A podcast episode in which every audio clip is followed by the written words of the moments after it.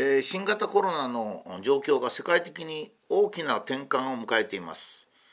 一番大きいのが WHO の幹部がですね、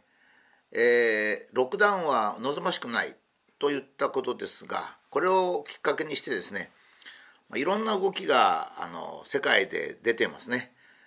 えー、っと新聞とかテレビはですね相変わらずその事実を伝えるのではなくて恐ろしいことだけ伝えるということで、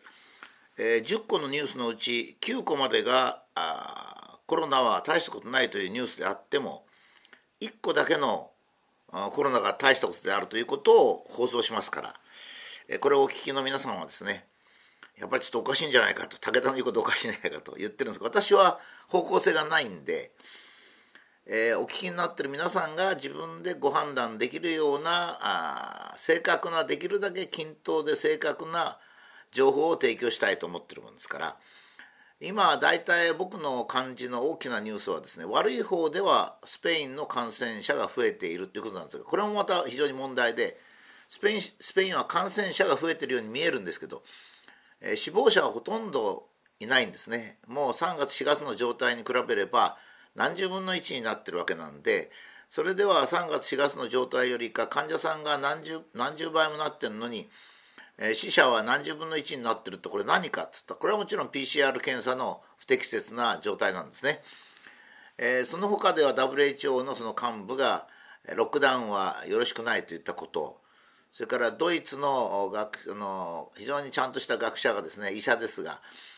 えー、マスクは脳細胞に血管を与えるから小児はもちろんのこと大人でも望ましくないと。いう論文をあ論文中がステートメントを出したこと。それからアメリカの弁護士がですねマスクの着用を強制したら訴える訴えるぞという準備を始めたこと、まあ、そこでは全体一連のこの大したことのない風をですね非常に大げさにしたそのその元があるだろう。ということで、えー、コロナクライシスコロナの危機という名前はコロナスキャンダル。スキャンダルに直さんといかんじゃないかというようなことも言っていますね。まあ、そういう点で全世界的に見直しが行われておりますが、え日本でもですね私はあの実は自分の思想とかそれから推定で述べることは避けてるんですね。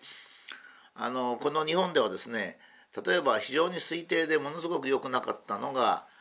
えー、新型コロナは老人が危険であるという話をしたこれによってま高齢者の人は非常にびくついたんですが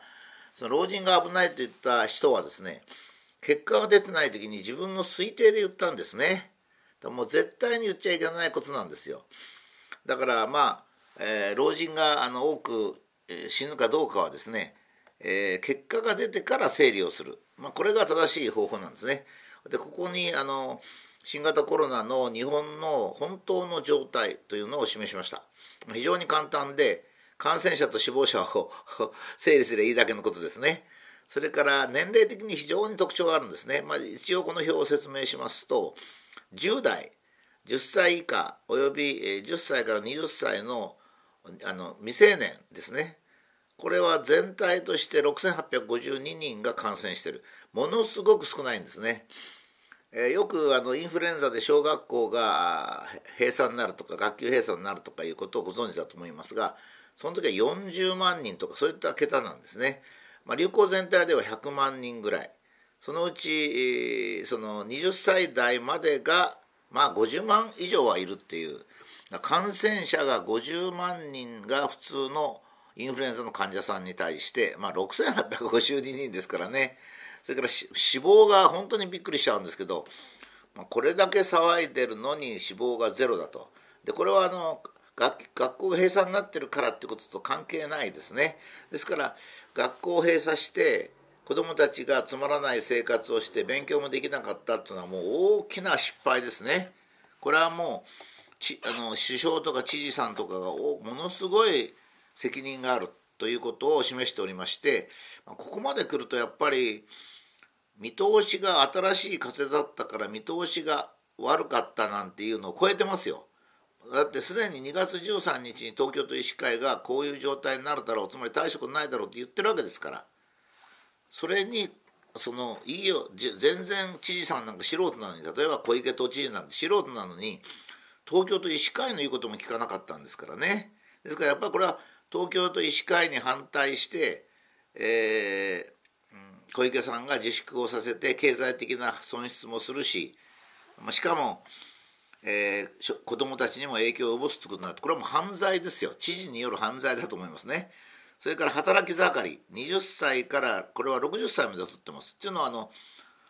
普通65っていうのがまあ勤める人とまあだけど今定年が60までが普通ですからまあ20から60でもいいんですがまだあのコロナの統計がですね65っていうきりの統計ってそれほど多くないもんですから一応20歳から60歳まで。まあこの期間はですね感染した人は少ないですけど6万3716人。でこれ死亡者がものすごく少ないんですよ。78人。ですからたった死亡パーセントは0.12ですね。このくらいの死亡っていうのは普通の風邪とあまり変わらないんですね、まあ、ただ死亡者が78人と少ないのは感染者が6万人しかいないからですね。風邪っていうのはですねまああのここのブログでは何回もお話してるんですが大体日本では全部で一冬4,000万人がかかるとそれから2,000万人が病院に行く2,000万人ですからね病院行く人が2,000万人この6万3,000人と比較できるのは4,000万人なんですね。だから死亡者すごく少ないんですよ。風邪による死亡者ってのはそれほど昔から多くないんですが風邪は万病のもとと言いますからですね。えーとまあ、普通の風邪の場合は風邪から肺炎になったら普通は肺炎で亡くなった。もしくは非常に重篤な病気にかかっておられて風邪が引き金になって亡くなったっていう場合はそのもともとの病気を死亡原因とするんですね。ところが今度の,、P、あの新型コロナの場合は WHO の指導によってどんなに別の病気で死んだということが明らかな場合でも PCR 陽性者が亡くなったら死亡原因は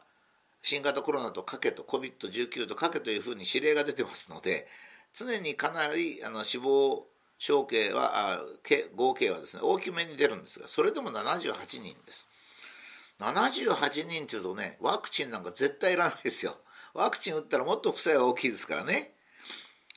あのこの20代から60までっつったらものすごく人数多いですからこの人たちのうち78人が亡くなるっつったらですねまあもちろん元気な年齢ではありますがそれでもいろんな病気にかかってもうあの自然に亡くなる方も非常に多いわけですね。ですからその中で78人が少なくとも PCR 陽性者で亡くなったってことになるともうほとんど、まあ、その亡くなった方には大変失礼なんですけどもいろんな病気で、まあ、死ぬ寸前までいってる人が最後にちょっと押してくれたっていうぐらいなんですね。それから死亡パーセントも0.1%の風邪並みですからね。ですから60歳代以下の人は今度の風邪は関係がなかったってことなんですよ。でこれはねそんなこと言ったって武田先生そのヨーロッパとか言い始める人が出るんですがいや日本は一応日本なんですよ。それからこれはですね私の考え何にも入ってません。結果だけ整理してこれはあの、えー、10月20日の厚生労働省の発表に基づいてそれ全然数字変えてませんからね。ですからその点でもまあお役所が出した数字しかも厚生労働省ですからね、まあ、若干こう保守的というかえー、危機を煽るというかそっち向けの人が出したものなんで正式に出したものですね。ですからこれは武田が整理っていうこういうのをね武田の整理っていう人がいるんですけど私の意見ってどこに入ってんですかって言いたくなっちゃうんですけどね。それで問題は60歳以上ですね、えー、まあ1万6,000人がかかって1532人がお亡くなりになり9.16%。これはまあ結構大きいじゃないかとだからその高齢者が死ぬっていうのは適当じゃないかと表現として適当じゃない違うんですよ。あのえーと、人間はですね例えば病気ができてその病気で亡くなる年齢が問題なんですね。例えばあの乳がんが怖いとなんで乳がんが怖いかって言ったら4050で命を落とすからなんですよ。乳がんもですね100歳以上で乳がんになるっていうんだったら別に、まあ、しょうがないと思ってるわけ人間は必ず死にますからね。だけど乳がんが100歳以上じゃなくて40歳50歳ぐらいが乳がんになるから乳がんっていうのは問題になるんですね。ですからこの60歳以上の死亡曲線が新型コロナが出てくる前の、えー、死亡曲線よりか早くなっているつまり新型コロナが現れたことによって死ぬ年高齢者の高齢者って必ず死ぬんですからだからその60歳までの人はですね死ぬか生きるかなんですが60歳以上の人はですねいつ死ぬかっていう問題で全然その種類が違うんですよ。いつ死ぬかっていうのを整理してみますとこのブログでも一回説明してましたように、え、まあわずかですけどもあのコロナのあの流行する、えー、と前の年まあでとコロナに流行った年と比べるとコロナが流行った2020年の方が、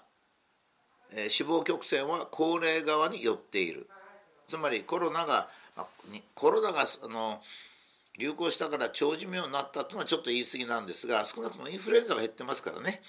インフルエンザが大幅に減ってるのでその分寿命が伸びているのかもしれませんが、まあ、いずれにしても20歳以上で、えー、打撃を与えたことはないということを示しているわけですから、まあ、総じて言いますと、まあ、丁寧に説明しましたんでお分かりになったと思いますが日本におけるコロナの本当の状態っていうのはほとんど問題にするべきものはなかったっていうことなんで、えー、知事さんが警戒を出したり飲食店になったり最近ではまだ東京都でコロナに感染した人は罰するべきだとかいろんな変なことがありますがやっぱり行政とかですね議会というのは事実に基づいて議論してほしいんですね。ですから議会東京都議会でも今後はこの表を元にして議論をしてもらってそれで何をするかということを考えてもらいたい自分が恐怖におののいてるとか、えー、テレビが、恐怖を煽っているとかと関係なくですね本当に都民のためのとか国民のための行政をやるべきであると、まあ、そのように思います。